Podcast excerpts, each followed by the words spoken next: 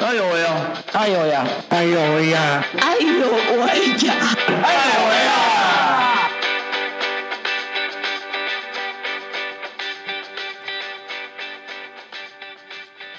！Hello，各位亲爱的听众朋友，大家午安！你现在收听的是 JS Radio 金声广播电台，这里是爱有为。每周三的下午三点，我们一起来聊聊障碍者的大小事。我是家峰，嗨，大家今天过得好吗？我是乔可。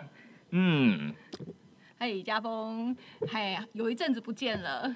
也还好啦，每个礼拜都要上节啊、每个礼拜都要播出，所以说还 OK。假装一下嘛。嗯，对，那呃，我这个，因为我最近有在呃，就是外面吃一些餐厅，嗯那有因为呃，也是因为我们做这个节目的关系，所以我去吃这些餐厅或者去这些，譬如说诊所、一些商店的时候，我也会呃稍微留意一下，说他们的店里面的。无障碍设施做的怎么样？嗯包括入口处啊，然后或者是甚至厕所等等的。嗯那你自己在呃购物啊，或者是去吃饭的时候，你有特别要就是在这个环境措施上面，你有特别有什么样的需求吗？哎、其实我的需求可能比较不明显，对因为第一个我是中途视障，嗯，然后再来是哦，我我要的东西都是很明确的。对，那不明确的东西，其实好，比如说我跟你有购物的经验，我就会告诉你说我要什么，然后你带我去，你我们再会就在商那个商店里面挑选，就会帮我拿几份，然后我就只是在犹豫说，我可能要选的是便宜的，还是要选品牌的这些。可是呃，当然我也会自己自己去买餐点啊。可是因为我买我我自己去我自己去购买餐点的这个部分，都我都是以选择我熟悉的，对，因为如果是你不去没去过店，你又不知道它菜单到底有什，么，或者是我根本就不知道那边有店啊。啊，对啦，对啊，所以通常呃，如果有人带我去过的时候，我或多或少我会记得。可是比如说我现在住的地方，我也我也不常常亲自走到店里面，因为我都是叫外送。嗯那因为他们愿意帮我外送，我觉得这是很好的服务。哦，但是美而美之类的，啊、美而美真的是例外，我觉得那个大大永店的美而美呃在此表扬，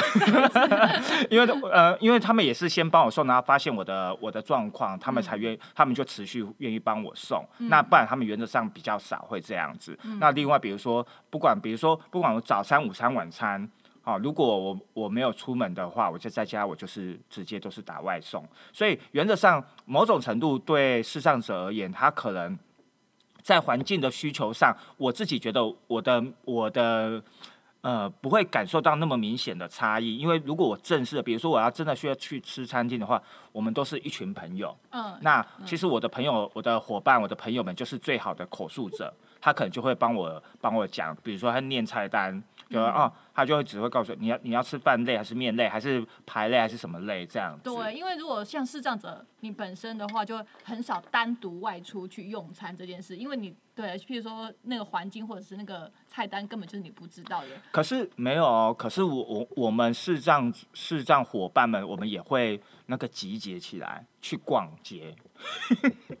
或者去玩纯只有视障者吗？对对对对，当然呃，当然可能呃程度有差啦，嗯。视力的程度有差，嗯。对。可是一一一样的，就是我们里面可能有些是中途视障者，嗯。那他他可能对对呃某些地方是很熟悉的，哦所以他们就会有一点呃导游的成对对对对对对对，嗯。我我因为我有参参加过几次，也不能说参加，就是比如说我们去年划龙舟，我们就会有一段时间就会呃呃运动完之后，我们就会去去熊山旁边的某一家欧伦达吃，嗯对，然后或者说或者是呃呃划龙舟完了之后，我们可能要去哪里吃饭这样子。哦，对。不过像我认识一些嗯。尤其是肢体障碍者的朋友，他们真的也是往往呃，有的时候如果没有先前做好一些功课，他到那个地方之后，他就啊，可能卡在一个什么东西，对败兴。对，因为我在台北，因为我我我我之前在长库尔那边，那因为其实我们里面也有轮椅组的朋友，所以我们每次那时候我们私底下要出去出去吃饭的时候，其实我们就会就会想说，每次我们只要贴出来就说，哎、有楼梯。哦、就是或者是说里面没有电梯，啊，或者是里面怎样怎样怎样，走道太小之类的。因为走道我们没有去过，所以不知道。但是嗯光光进去的那个门槛就我们就就会被打枪。对对，然后呃，不过有些是它的楼梯很很就比较短，所以进得去啊、然后有些是里面有电梯，所以其实还蛮棒的。不过讲到这个，我就想到我们去年我们我们艾有维要成立之前，我们我们在呃我家附近的那一家木工厂，哦，那个早午餐店，对，嗯其实因为我也没想到那。感觉不出来，它是一个无障碍空间，因为它有楼梯啊，它明明就是有阶梯，而且它阶梯还蛮高的、还蛮高的，对。但是因为我们打电话去定位的时候，他居然说可以，结果走到那个门口的时候，那个店员就很自然的，他就拿出一个一个蛮长的斜坡道。嗯，对啊，对啊，而且它里面其实还蛮宽敞的。我后来进去，我我觉得它里面还蛮宽敞的，嗯因为玉人就在里面在滚，就在滑来滑去。我想说，是安嗯，静啊，我我泄露了名字了啊啊，OK，安静。然后我不小心泄露对方的名字。哦，OK，没好。没有安居哦，没有安居、啊，没有人去。OK，好，既然既然因为我太紧张了，那我们就先进一段音乐，我们待会就欢迎我们今天的来宾。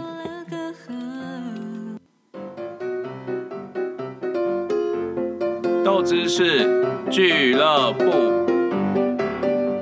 来颗身心障碍的豆知识，在生活里种下美好的开始。大家有没有听过“植物再设计”呢？植物的“植”，任务的“务”。植物再设计指的是为了让生长者能够依据自己的特质投入合适的工作，所以重新规划工作的流程、设计工作环境以及提供科技辅具等等，让生长者能够发挥本身的潜能与特质。民国八十三年，劳委会职训局开办身心障碍职务再设计的奖励计划，对已经提供身障者改善工作环境的绩优雇主给予奖励金，以示鼓励，是台湾第一个正式对提供身障者改善工作环境服务直接回馈的计划。现在职务再设计措施补助的项目总共有五项，分别是：一、改善职场工作环境；二、改善工作设备或机具；三、提供就业辅具；四、改善工作条件；五、调整工作方法。详细的补助细节，听众朋友们可以到劳动部劳力发展署查询或了解。但重要的是，目前大多数台湾的雇主对身障劳工的态度与观念仍不够健全，宁愿受罚也不愿接纳身障者进入职场。其实，雇主可以从安排合适的工作开始，先检视员工的能力，再了解其相关的障碍限制，然后安排合适的工作。对于需要进一步学习技能的员工，提供他们职前或在职的训练；无法全时工作或按一般时段上下班的员工，可以考虑安排部分的时间工作，改变正常上下班的时间，或弹性调整休息时间。雇主与员工彼此的需求和期待，能够透过行动进行对话，想必社会的包容与友善会更加的茁壮。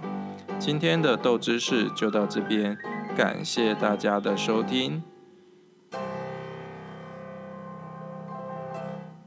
Hello，各位亲亲爱的听众朋友，欢迎回到我们爱有为的节目现场，我是家峰。那我们今天呢邀请两位来宾，呃，他们是脊髓损伤者协会的海毅跟易学，我们欢迎两位。大家好，各位听众朋友，大家好，我是易学。我是海毅。可以请海毅跟或者是易雪来稍微介绍一下，哈，呃，脊髓损脊髓损伤者协会的的到底是什么样的一个协会？是的，诶、我诶、我是海毅，然后我目前是担任我们那个高雄市脊髓损伤者协会的总干事。嗯，那我们脊髓损伤也能造成脊髓损伤的大部分都是外力造成。那我们有分的几个几个族群，第一比较大的族群都是像车祸啊，然后第二个就是高处跌落，像植栽的部分。嗯那比较少部分的可能是病变的部分，它可能是慢慢慢慢的造成脊髓损伤，然后导致下半身无法行走或者没有行动能力。那脊髓的部分呢，它有分成三个三个区块：颈椎、胸椎跟腰椎。那你伤的部位越高的话，它能它的他受伤损伤的部位就越高。像如果他受伤在颈椎的部分，他可能连手的部分可能都没有办法动。那像我本身的话，我是伤伤在胸椎五六 T 五六的部分，所以说我的手的部分是功能还是好的。我我我的受伤下半身所有的功能就是完全丧失，包括一些诶、动作啊、感觉啊，一些泌尿的部分，这些可能东西可能都是全部都丧失掉了。那我举一个例子，比较诶、如果大家比较不清楚脊椎损伤的话，我比举例一个比较有名的一个人物，就是陈水扁他夫人。啊，对，对对对，嗯就是我们就大概我们是都是算同一个族群的。嗯嗯嗯嗯，那我们现在最主要这个协会成立的就是，呃，有一些前前端的做，像一些访视啊、医院的院访啊、家访，嗯然后从中途协助他如何去在，呃，走出，因为受伤，我们都是大部分都是中途，对，就中途受伤，然后他们心理的打击基本上都很大。像我本身也是，我大概也是经历了过两三年，才慢慢有有一些同才啊、伤友来我访视，才能慢慢走出来，然后再接受目前现在的我这个样子。嗯嗯嗯，那我受伤前，我本身是厨师，然后我受伤后才去学一些美编设计，所以说我常常会鼓励一些商友，嗯应该是要躲出走出外面，然后再再接收外面一些资讯，然后可能再经由一些朋友的帮忙，然后再习得第二专场这样子。嗯嗯嗯嗯，这是我们协会现在最主要的一些目的。这样，我们我们当然我们还有是其他的一些业务，就是我们今天等一下会谈到的友善商家。嗯，好，因为那个海海已经帮我们破题了，要讲友善商家，其实也没有也也没有怎样，就只是就可以瞬瞬间的就顺着就请请那个一雪来帮我们介绍一下，好友善商家，好，如果讲讲不标准就就当做没听到这样子，好，什么是友善商家呢？好的，各位朋友，大家好。呃，什么是友善商家呢？因为刚刚就是就像海毅讲的，我们有一些行动不便者，他出去外面，比如说要到餐厅吃饭啊，或者是说他想要去看个医生，或者是去药局买个药。那我们也知道说，尤其是在南部，很多骑楼都会有一些障碍，比如说坡道或者是花盆摆设之类的。那就会影响到我们一些行动不便者的朋友出入有困难。所以说呢，我们主我们主要就是从呃高雄市政府，它很贴心，从九十呃一百零二年开始，他们开始规划，就是要去呃辅导出一些友善商家，让这些身障朋友可以出到出来到外面的时候，可以有一些更好、更友善的空间。嗯，哎，可是如果是呃，如果是按照这样想的话，那这个商家的种类又又怎么去分辨？你们你们有你们有自己有分分门别类吗？就是说哦，呃，餐饮业或者是餐饮业还有可能会更细节，或者是呃之类的。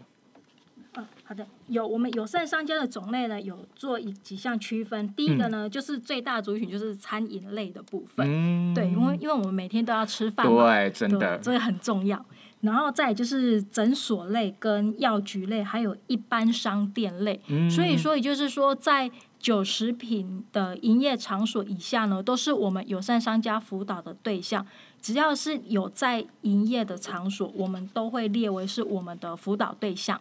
哦，原来如此。哦，好，那其实呃，其实几乎呃，包含了我们整个生活的作息的商家，应该几乎都快都几乎都快列进来了耶。对啊，对啊，嗯，哎，不过说到友善的这个这这样的一个点哦，呃，像像像比如说刚才我在跟像，因为我因为我老实讲，我我对对可能对我来讲，对一个视障者来讲，我们可能没有没有在意，可能在意的点，可能跟身障者在意的点，或者是跟听障者在意的点，可能又不一样。那是这这样子的的评估的标准，好，又又可能会是怎么去划分的？好的，我们友善商家呢，它的标准就是有分为两大标准，就是一个是在环境方面，一个是在服务措施方面。那在环境方面呢，在门口它就是就是也必须要有出入口平顺无高低差。那就是像刚刚有一些前面有提到，就是有一些商店它可能有坡度，那我们就会提供它一些就是呃使用移动式斜波板的一个服务。然后再来呢，在内部的空间呢，它的通道必须要是通畅无阻碍的，嗯因为就是我们蛮多，就是不管是长辈也好，或者是轮椅族也好，或者是说我们的视障朋友，嗯这个都是非常重要的。所，以在不然很容易就撞到桌对角。对啊，然后再就是地面清洁，就是怕说防止他们会去滑倒。嗯嗯嗯，对，然后再就是桌子的高度可容吸，因嗯。为尤其是我们轮椅族，他如果说桌子高度不够，他的脚刚好卡在桌角那边，哦啊，所以可容膝的可是指的是说刚好那个桌角，对，呃，他这桌子的高度，嗯，是是轮椅呃在推进去的时候不会卡到那个桌子的部分。对这样子他吃饭嗯他就不会感觉像趴着吃饭那种感觉，对。然后再来就是一个无障碍厕所的部分，嗯所以这个是在环境的方面。嗯那在服务措施的方面呢，我们就是会建议说设置服务铃，就像刚刚家峰讲的，在如果说在外面我们遇到斜坡度的话，那店家刚好没有及时的铺铺上那个移动式斜坡板，那我们就可以使用这个服务铃，对，提醒里面的服务人员，哦有客人来了。对，生意上门了。嗯，对然后再就是提供易读版的放大型菜单，因为有的、嗯有的店家他会提供大字型的菜单，或者是有附上图片的菜单，嗯嗯对，这些也可以让我听说有些还会附上那个放大镜。对，这对这个是我们目前一直在努力宣导的部分，嗯因为毕竟现在台湾已经进入高龄化的社会对啊。了。对，然后再来就是提供辅具的友善充电座。哦，蛮多蛮多使用电动轮椅的朋友，嗯。对他们可能出来逛了一圈一天，然后就会就是电池会比较耗电，嗯。对，那他们就可以利用在用餐的时间，那就是让他的他的呃辅具也顺便吃个饭。哎，那我问一下，像因为这个比较不熟，像电动轮椅的电是它是可以拆下来充电的吗？还是你必须要靠靠近那个那个那个插座？对，可能这个需要靠靠近那个充电座，因为它的本身那个插头是在坐在那个电动轮椅的的那个那个没办那个电池它是没办法拔下来的。哦，对，所以其实座位的安排也也很重要哎。是，所以说呢，我们也会有宣导，然后通常我们去宣导或者商家，他都愿意提供一个所谓的友善优先席，嗯就是针对我们比特殊的族群去提供的一个座位。嗯对，然后我们的服务措施呢，还有包含了欢迎导盲犬的进入跟跟个别的一些服务。那像一般我们台湾这边，尤其是南部，对导盲犬普遍的认识并不是那么的充足，所以嗯一般都会把导盲犬跟宠物犬划成等号。嗯对，然后所以这个也是我们在整个在宣导的过程一一个重列为一个重点。嗯嗯对，然后刚刚就有提到，就是说个别提供个别化服务，对，就是如果如果说没有提供放大镜啊，或者是长辈可能真的看不清楚，嗯那我们商家他就可以用口述的方式去做一个介绍，哦，所以这个就是我们友善商家的一些标准。嗯，哎，听起来还还还蛮全方位的哎。可是像嗯，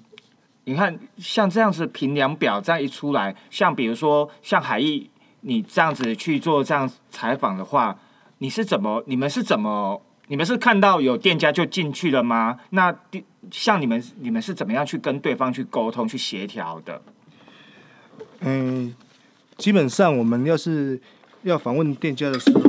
哎，不好意思，没关系，没关系。我们要是去访问商家的时候，我们可能会先会给去去电话先跟他联络，是否我们可以过去访问这些诶、他们他们的商家的部分。嗯那我们的访员出去访视的时候，可能有一些诶、会去随机随机，如果觉得这个店家不错的话，他可能会进去诶、去询问一下，看他是否愿意接受怎么访问。然后我们先告诉他我们的来意，然后我们的目的是什么，这些先让他了解一下。嗯，对，那不然很多很多商家他们会以为我们是来检查无障碍的，所以说变成说他们变成有些意愿就会比较低一点。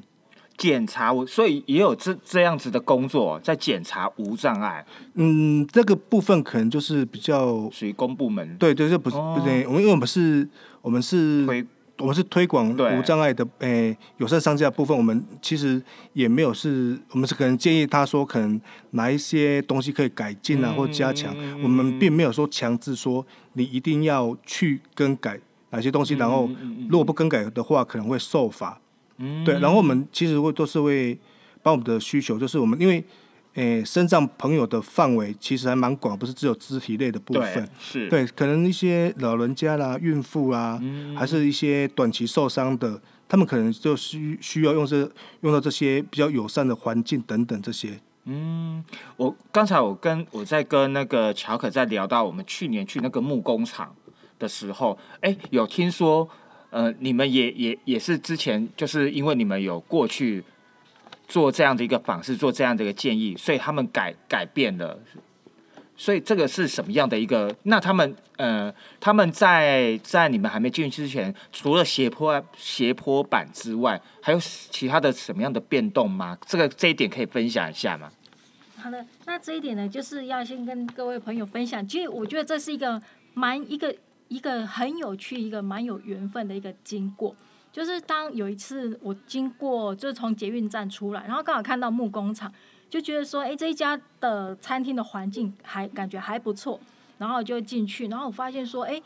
哇，有楼梯好高哦，那怎么办？因为我我也是在脊髓嗯损伤者协会工作，然后我我们常常都会有一些聚餐，嗯，那我想说，这么棒的环境，那如果说呃，我们轮椅组的朋友没有办法进来，真的非常可惜。所以说当下就问了店长，那店长告诉我们说有，他们有提供斜坡板，哦我就非常的惊讶，所以他们本身就有了，对，他们本身就有，那我就非常惊讶，因为一般以我们的经验来说的话，店家会主动准备移动式斜坡板是非常少的。嗯那我就就有向店长介绍我们的，我有跟他介绍说我们友善商家的部分。嗯那后来店长就有帮我们请他们董事长出来亲自跟我们洽谈，我们就觉得哇，好，就是真的太幸运了，对，这太幸运了。然后，呃，我们跟董事长在就是跟董事长介绍友善商家的过程当中，董事长告诉我们说，其实他们的概念一直想要以无障碍的空间出发点来设置，只是说，因为当下当一开始在设置的时候，并没有人可以去许可以指导他们去做嗯无障碍设施，所以其实他们一直想要做这一块。然后刚好你们的到访，好，OK，好，我觉得这刚好是一个因缘巧合，然后我觉得刚好啦，对，然后我觉得这是一个非常好的一个开始。然后我们先听一段音乐，我们待会我们再请两位来跟我们多做一些更深入的介绍。Hello，欢迎回到。爱有为的节目现场，我是家峰。那今天我们的来宾是海毅跟逸璇。哎哎，你们要讲一下话。不好意思，不好意思，我是海毅。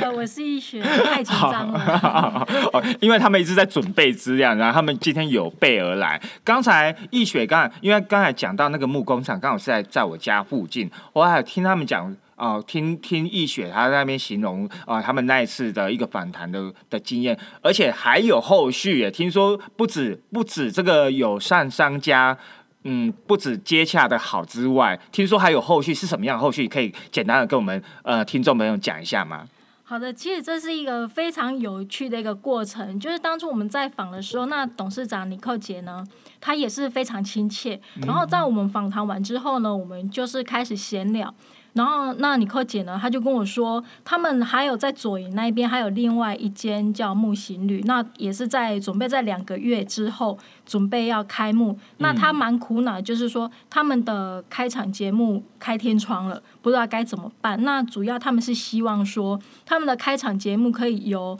呃深圳朋友来演出，但是他从刚从台北下来，他在高雄这边也找不到合适的表演者。对。哦，所以就这样子就牵上了一线了，对，然后刚好我们的访员当中有一个非常可爱的藤浩，嗯，很有趣，就是因为我们藤浩呢，他对唱歌这非常的热衷跟感兴趣，嗯。甚至呃，经过我们大家的鼓励之下，他很勇敢的去参加森林之王的歌唱比赛。哇，对好棒哦！对，然后尼克姐呢，就是我们那一那一场呢，就是尼克姐他们在呃他们的开幕的表演节目当中呢，就有邀请滕浩去做一个开场的一个表演，然后也获得非常大的回响。嗯所以之后呢，在木工厂那一边，尼克姐就邀请了藤浩，在每个礼拜天晚上七点，在他们的木工厂那边去做一个驻唱表演。嗯，我我觉得就除了除了接洽友善商家的这一块，也顺便也也同时也帮障碍者牵牵起另外一条谋生的路。哦、我觉得。嗯，这一切都是就是太太令人惊喜了。不过，我们回过头来，我们再回到回到我们在针对呃访视的这一块，请问一下，我比较好奇，就是你们怎么样管理你们的呃呃上线跟下下线的这这样的一个机制，上架跟下架的这样一个机制？哎，是这样子的，因为呃，因为友善商家它毕竟是社会局委委办的一个服一个服务的项目，所以说在在访查的机制上面呢，我们有一个非常严谨的一个访查。那除了就是说，从一开始我们的访视员本身，我们除了他们必须要具备有一个公共建筑物设置身心障碍者一个设备勘检人员的一个结业证书，或者是说经过我们的一个教育训练有八个小时以上的一个结业证明。那所以说，在我们访员的要求上面呢，我们就会比较严谨。嗯然后接下来呢，就是由我们的行政专员去控管商家资讯上下上下架的一个管理机制。那我们我们在访视的过程当中呢，我们会去依照商家的一个友善的程度来做一个一个条列，然后再经由专家学者跟官方代表三位委员担任一个评选委员，然后在当年的一个一个评比之后呢，我们社会局那边会给予星级的认证。那我们每年年底就会由高雄市政府社会局跟呃我们协会跟脊髓损伤者协会共同办理一个友善商家一个表扬认证的记者会。所以在记者会结束之后呢，呃，就会由我们的网管人员把获得认证的商家的资讯放置到我们高雄市友善商家的官方网站。那隔年的话，我们会做一个电话追踪的部分，去调查一下商家的营业状况，比如说呃他们的电话有没有变更啊，营业地址有没有变更之类。那再再做一个资资讯的一个更新。那如果说遇到这家店已经休店了，那我们就会帮他做一个下架。嗯，哎，下架除了修店之外，如果他们如果你们还会再复检吗？哦，我们只是会去了解，就是打电话去嗯关心一下，就是说，就是他们在前一个年度有需要改善的部分，有没有做哦，进行做改善？嗯嗯嗯嗯嗯嗯嗯嗯，如果没有做改善，就会下架。呃，是是不会下架，那我们只是站在于是一个辅导跟建议的立场。嗯嗯嗯嗯嗯嗯嗯嗯。不过刚才呃，易雪儿讲到那个是呃访视员的的一个训练，对，好，哎，那那个海义是。因为你你你一定常当访视员吧？是。好，所以你可以帮我们介绍一下，到底访视员要怎么训练啊？嗯，因为基本上我我本身是肢体障碍者，那如果我用我的角度去看的话，我可能就是我会诶、路口的的的宽度是否平顺，然后是否有台阶，就像刚才讲的木工厂那边，它虽然有台阶，但是他们可能也会设设置一个服务领，然后按那个服务领之后，他们可能会拿一个斜坡板来，然后帮助你，或者是把你推上去进入他们的店里面消费。那再来就是室内空间的话，我们就看是否有容吸空间。所谓的容吸空间，就像我们的轮椅者，我们可能吃个饭，我们可能诶轮椅可能要靠近一点，进入到桌子底下，我们比较靠近桌子比较好用餐。嗯这个都是我们的评诶我们的评选之一。然后通道的是否宽敞，是否我们推轮椅进去的话，是否需要回转啊什么的？那空间这个都是我们在评比的标准之一。嗯那再来，我们针对一些视障朋友的话，我们可能就是会有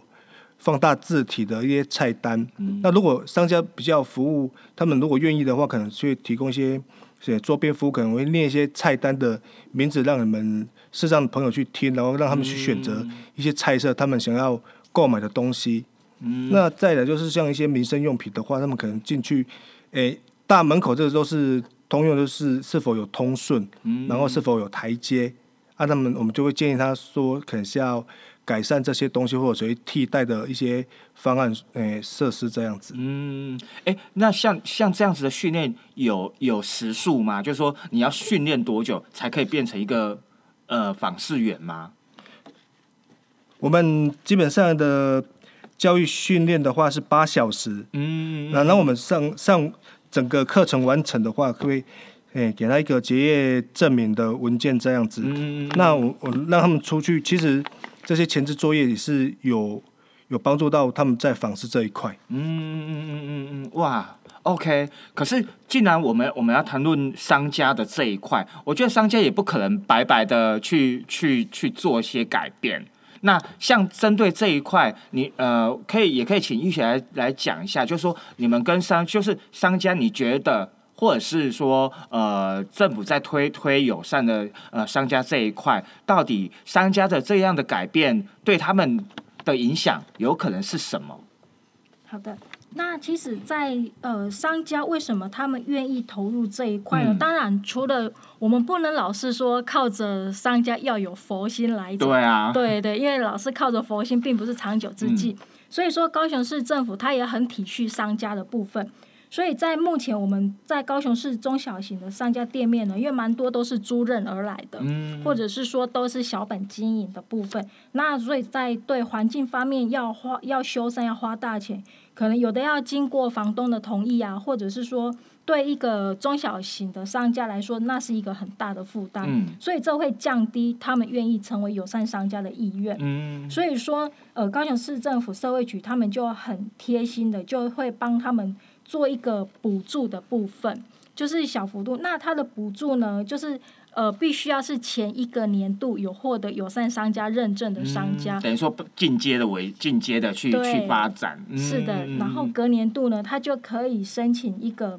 一个修缮的一个补助，那上限的话是五千块，嗯那所以他就可以购置一个，比如说移动式斜坡板啊，或者是服务领啊，就从一开始这些，只要我们行动不便者可以进入到商店里面，那我们的服呃店家就可以提供服务。那所以说，不止这样子，我们也提供了一些多元的宣传管道，比如说 FB 的部分，还有友善商家官方网站。那 FB 的部分呢，就比较没有说像官网那个部分，就是一定要获得认证，我们才会把资讯上架。我们只要是访员出去访视回来，那我们就会把商家的一个环境跟特色，然后再请我等于说像是一个日志日记这样子，然后把它剖出来，然后让大家知道说你们你们去哪里访视呃吗？呃，不是，就是会有像我们会有一个有呃 FB 的小编，嗯然后他就会介绍说今天我们去了哪里，然后把商家的服务的特色跟、哦，对跟他们提供的一些、嗯他们商家贩售的一个特色跟他们提供的服务内容，我们会做一个说明，然后再做一个 FB 的一个宣传。嗯嗯嗯嗯嗯嗯。对哇，哎，那可以顺便问一下吗？像像这样子的一个呃浏浏览量，好、或者是点击率，就是呃使用率高吗？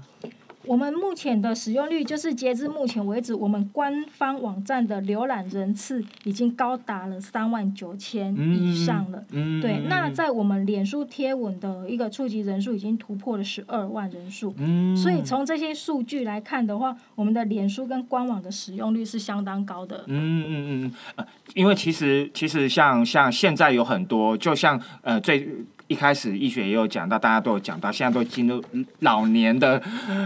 的时代了，对，就是大家都老了，所以大家会会选择的地方，除了好吃。好玩，也也会要懂，也要也会想要知道说这个场域安不安全。好，那场域安不安全的话，就就我们就会特别留意它它呃整个呃用餐的环境啊，好、它是不是无有有有所谓的有无障碍的设施等等等。哦、那我觉得这相相对的相对的非常非常重要的的部分。哎，那接下来我我我会比较好奇的的一个部分，就是说，在你们你们在在做这样子访视的过程中，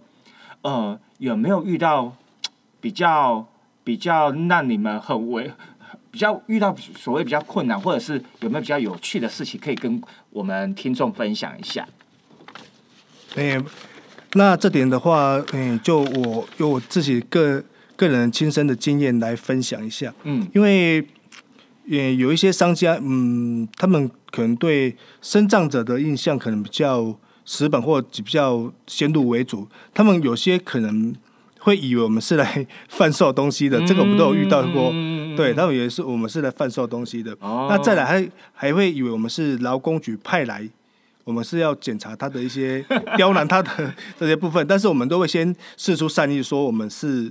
我们是高雄市急救伤者协会，然后社会局委托我们来、嗯来做这一件事情。那基本上我们只是可能辅导你们，建议你们，嗯那你们是否愿意做这些事情去改善，就是看你们个人。那我们病人并不会很强硬的说你一定要去怎么样，然后才不会被受罚，并不是这样子的。嗯，对，有因为友善商友善商家友善这个部分其实还蛮广的，刚才讲了一些什么环境啊、设施啊嗯。等等，那包括一些服务人员的这些态度，其实都是包含在我们在友善商家的范范围畴里面。对，嗯。是是。我觉得其实应该是说，当你们把事出善意的时候，在跟跟他们讲你们的来意的时候，其实多数都是都是 OK 的，都是可以都是可以接受的。是的，嗯。因为有些商家他们也听过我们来意之后，我们说明我们来意之后，他们其实能接受的商家其实还还很还是很多。嗯，对，因为经过我们的说明之后，因为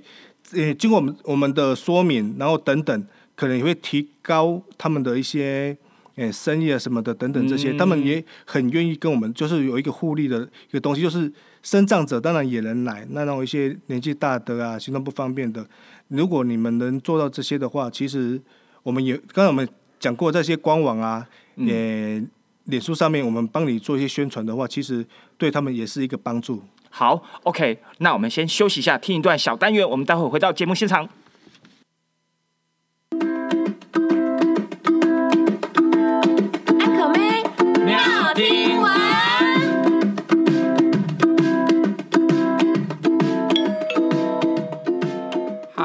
乔可，是你啊，请进，请进。哎呦，Hello，我是来还上次跟你借的书的啦。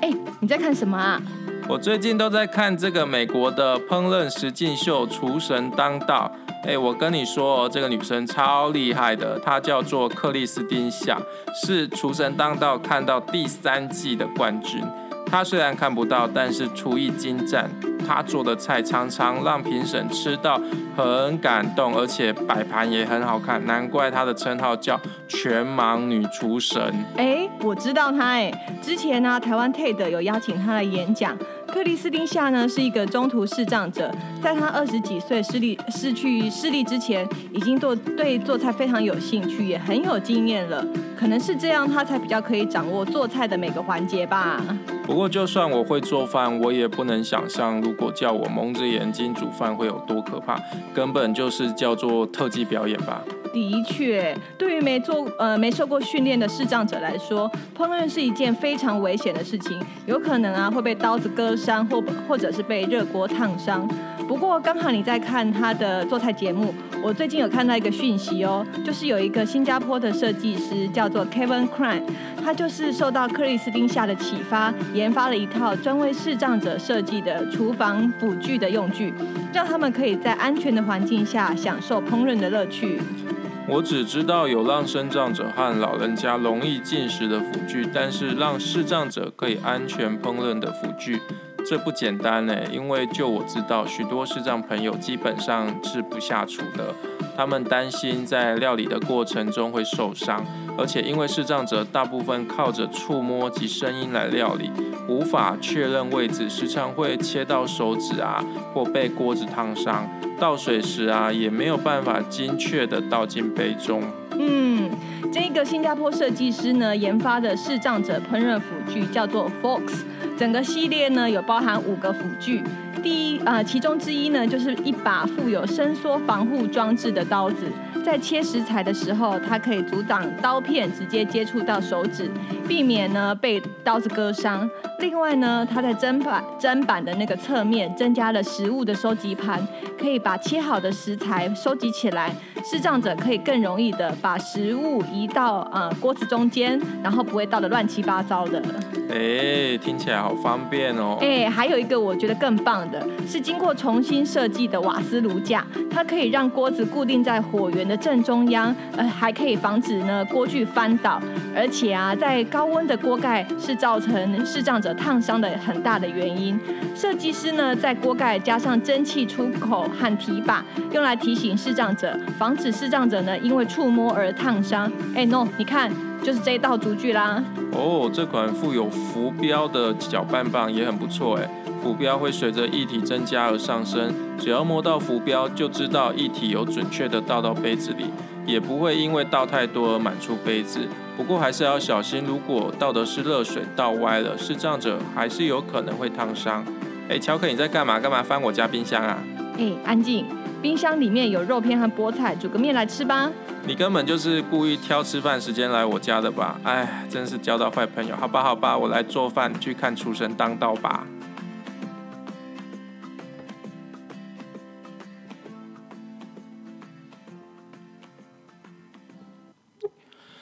Hello，欢迎回到爱有为的节目现场，我是家峰。那我们今天的来宾是脊髓损伤者协会的海义跟易学。大家好，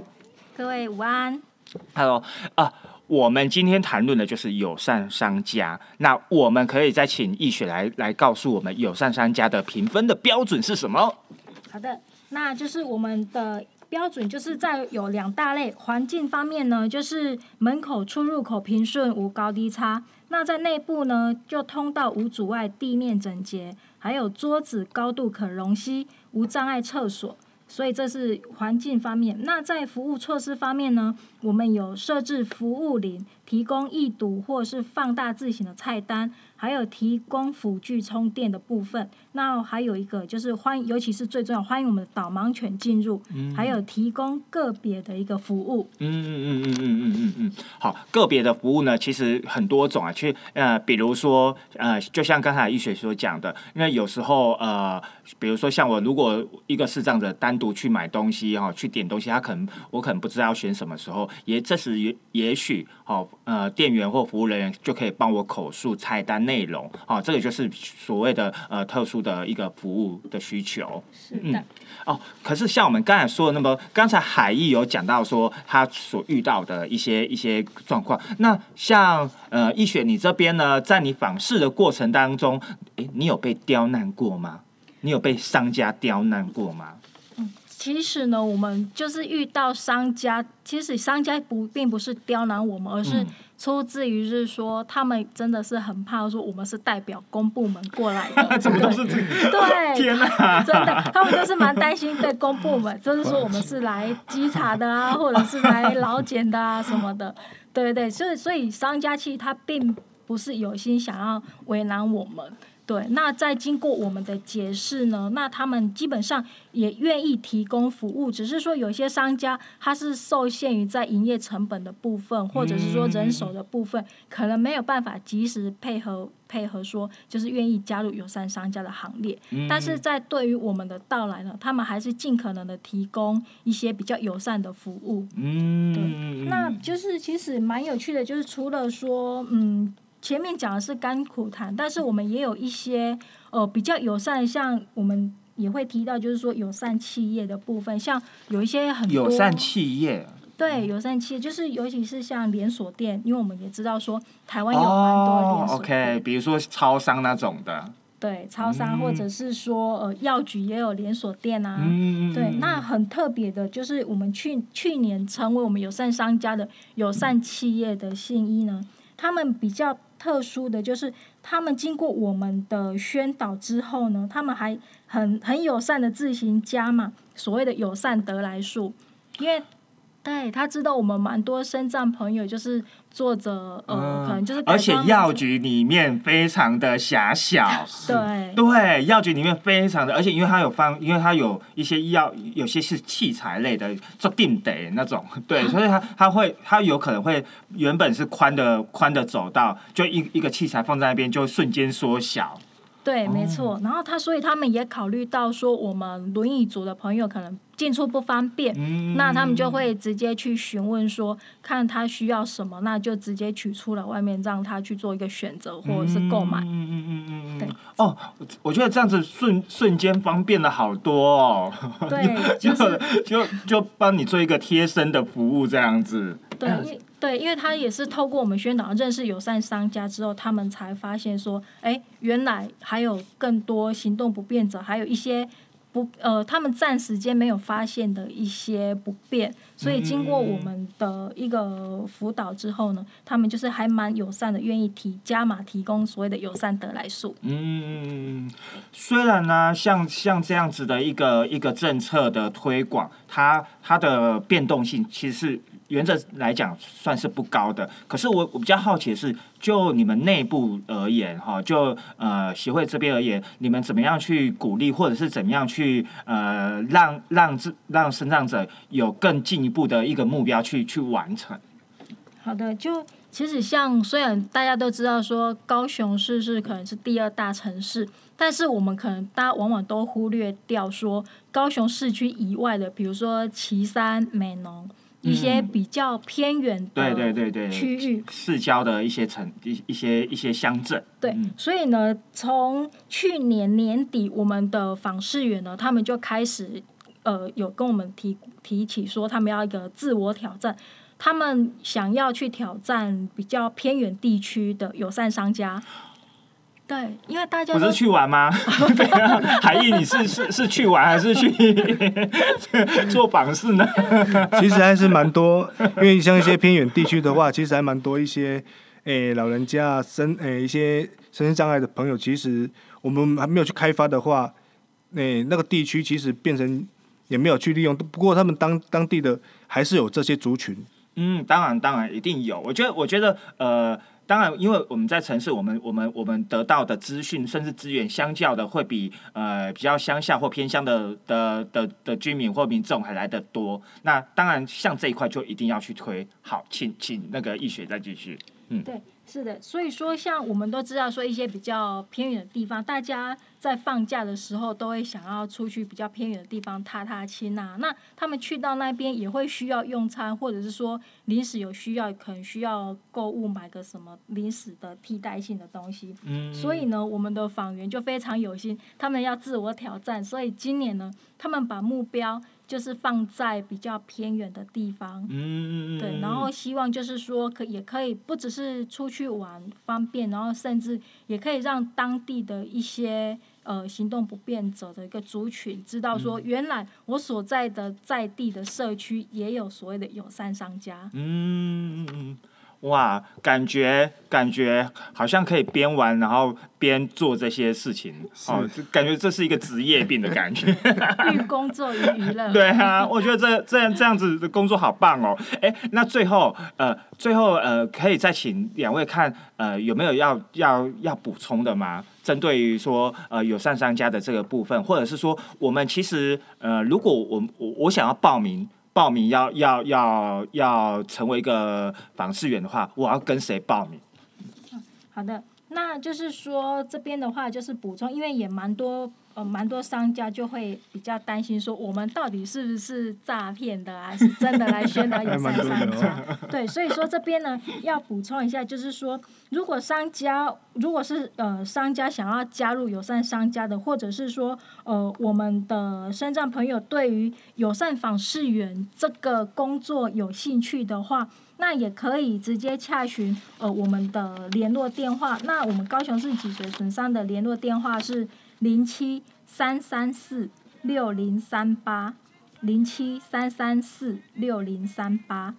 那对于就是说商家他们真的想要就是印证啊，或者是说想要再进一步了解的话，那也可以拨打高雄市政府社会局生障福利科的电话。那深照福利科的电话是零七三三零八四四七零七三三零八四四七。嗯，OK，好、其实呃，听众也不用紧张哈，原来如果相相关的资讯在我们的脸书的粉丝页都会把它列出来，包含说啊、如果你想要多想认识一些呃脊脊髓损伤者协会，或者是想要认识呃这个这样的友善商家的一个连接哦、我们到时候在播出的时候，我们同步也会把相关的资讯。